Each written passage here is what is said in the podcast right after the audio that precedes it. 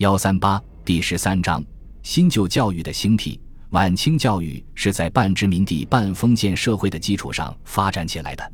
由于清廷的腐败无能和帝国主义列强的侵略，晚清社会的文化教育远远落后于西方资本主义国家。故此，地主阶级中一部分开明人士开始倡导西学，其表现为洋务运动时期的教育改革和后来新政时期的教育改革。与此同时，资产阶级新式教育、教会学校也蓬勃发展，从而形成了地主阶级官办教育、资产阶级新式教育及外国教会教育并存的教育新格局。